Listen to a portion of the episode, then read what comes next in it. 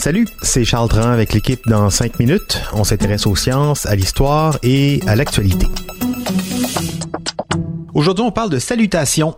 Se faire la bise, une accolade, se serrer la main ou se faire un high five, c'est pas tout à fait socialement acceptable. Mais ce qu'on vit en ce moment, est-ce que ça nous fera renoncer à tout jamais à ces petits rapprochements du quotidien? Élise Jeté s'est posé la question. Les circonstances actuelles nous ont fait perdre du jour au lendemain des habitudes qu'on avait depuis toujours. On respecte une distance obligatoire entre les humains, on descend du trottoir quand on croise quelqu'un, et tout ça, ça fait partie des défis auxquels on fait face actuellement. Parce que oui, les gestes de proximité du quotidien sont positifs. Le toucher, selon les experts, est le premier sens que les humains développent dès qu'ils sont dans le ventre de leur mère.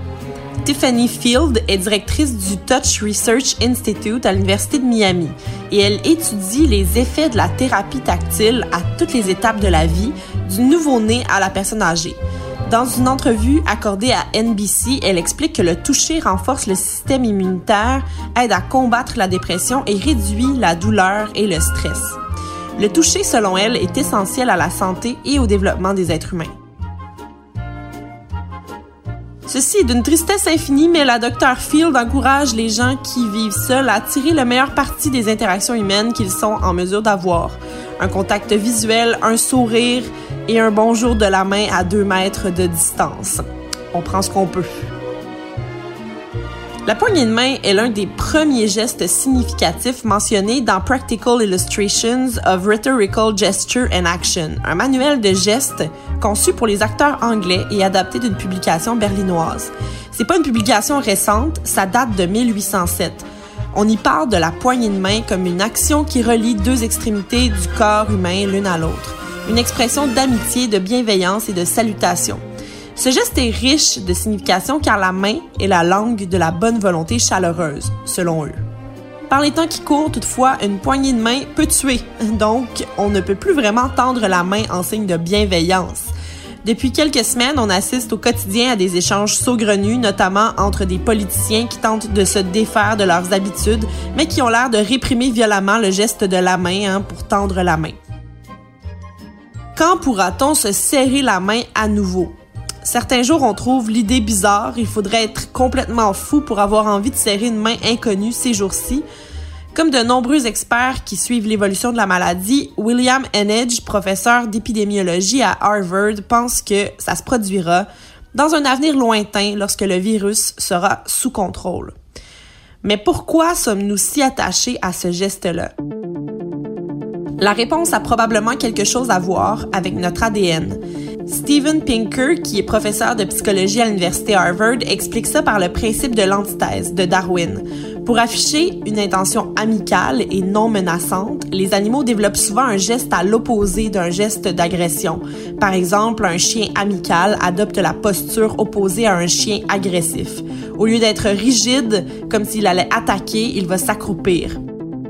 Dans le cas des humains aussi, les démonstrations amicales ont tendance à être l'antithèse des menaces. Nos mains sont tendues plutôt que nos bras croisés, on s'approche au lieu de garder nos distances, et dans le cas d'un baiser, on tend la bouche pour exposer une vulnérabilité.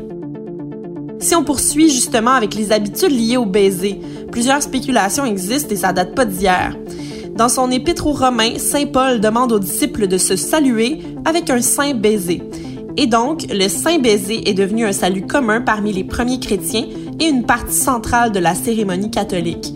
Au fil du temps, il est possible que la salutation biblique de lèvre à lèvre ait évolué en un baiser sur la joue, ce qui expliquerait pourquoi on se donne des becs sur les joues dans de nombreux pays catholiques. Bien que cette pratique soit également courante dans certaines parties du Moyen-Orient et de l'Asie, elle est omniprésente en Amérique latine et en Europe continentale. Les ancêtres romains parlent de deux types de becs. L'osculum, un baiser sec qu'on échange dans un contexte professionnel ou social, et le saevium, un baiser impliquant l'insertion de la langue, un peu moins pudique qu'on pourrait comparer à un bon vieux French. Il y en a un autre, entre les deux, le basium, on entend ici la racine du mot baiser, un bec de tendresse réservé aux amoureux, mais aussi à la famille. Ce qui peut nous amener à penser qu'on va revoir nos pratiques après la pandémie, c'est que la première fois où on a observé des changements dans ces habitudes-là, c'est à la fin du Moyen Âge, notamment avec l'arrivée des épidémies. De 1347 à 1352, la peste noire a tué 30 à 50% des gens en Europe, ce qui fait en sorte qu'on a commencé à réprimer le corps pour des raisons hygiéniques. Mondialement, on prévoit une évolution des mœurs vers de nouveaux gestes impliquant moins de contact. Les experts disent par contre que tout ce qui nous arrive en ce moment nous éloigne tellement les uns des autres que ça pourrait avoir l'effet opposé, c'est-à-dire que lorsqu'on va sentir que le pire est derrière nous, on va pouvoir observer une recrudescence de proximité à tout moment, juste parce qu'on peut.